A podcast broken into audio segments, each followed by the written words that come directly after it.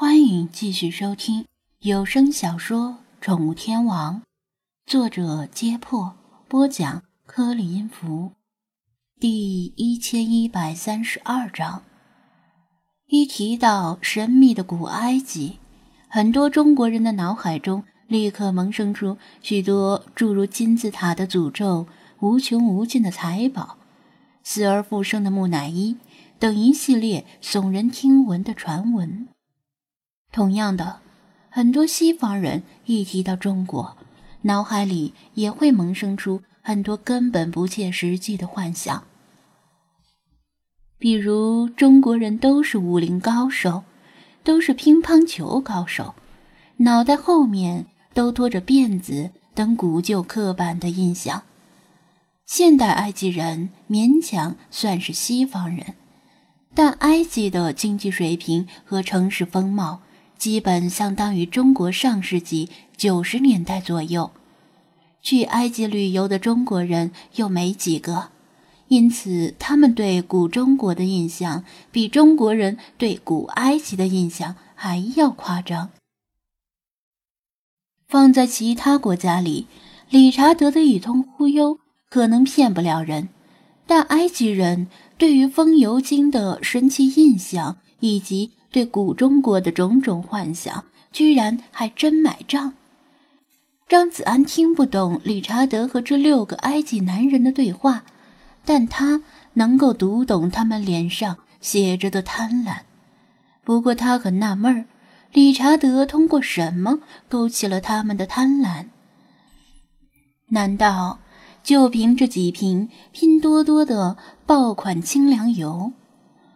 理查德一路上被张子安各种念叨，让他不能口无遮拦，以免触犯当地的风俗。他早被念叨的不耐烦了。正好这几个人不义在先，那他作弄他们一顿也不算错吧？看在咱们很投缘的份上，我就再透露给你们一个秘密，告诉你们。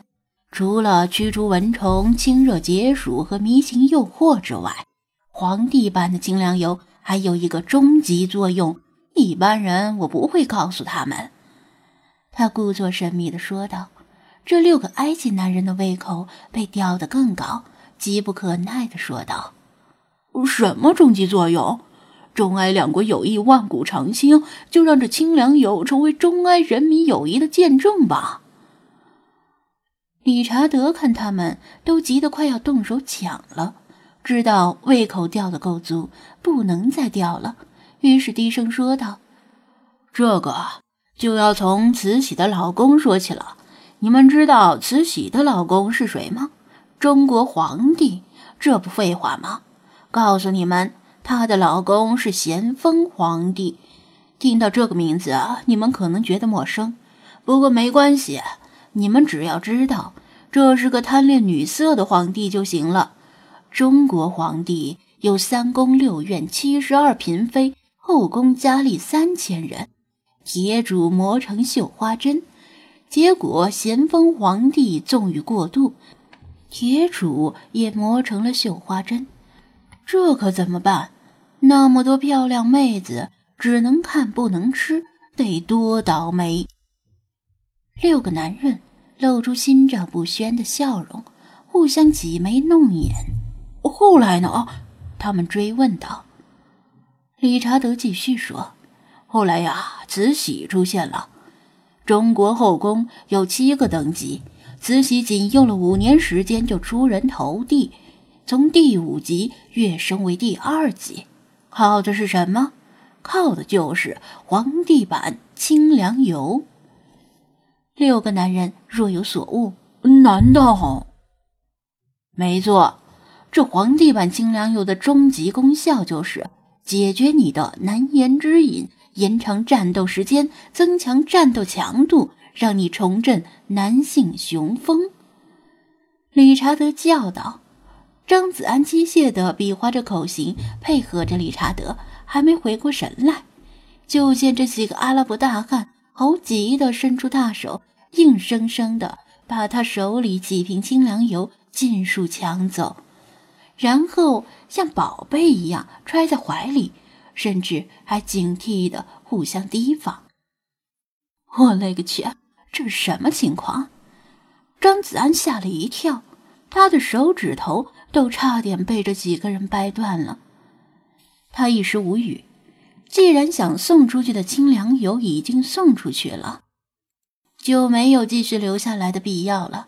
更何况菲娜已经等得不耐烦，她每饿一分，怒气就高涨一分。等等，等等！他转身想走，听到身后有人叽里咕噜的喊他，他以为这几个人发现了此清凉油非彼清凉油。想要揍他，正在拔腿就跑，就听理查德低声说道：“站住！你这个白痴！”他不明所以，只得停下脚步。那几个男人又跑过来，指着清凉油问道：“这上面全是中国字，我们看不懂，要怎么使用才能够重振男性雄风呢？”张子安听不懂，又是理查德代答道。印度神油听说过没？啥？没听过。好吧，用法跟印度神油差不多，就是抹在那里，别贪多，薄薄的一层就行。中国皇帝版清凉油的效果比印度神油强百倍，那个酸爽，啧啧啧。几个男人听懂了，如获至宝，水烟也不抽了，红茶也不喝了，麻将也不打了，一哄而散。各自回家，或者找女人试验效果去了。现在很快只剩下张子安一个人，孤零零的拎着个银质水烟壶，不知所措。你这个白痴，还站在这里愣着干什么？赶紧跑呀！等他们回来，保证你的菊花被抡成向日葵。假设他们能回来的话。本大爷估计他们至少一天下不了地。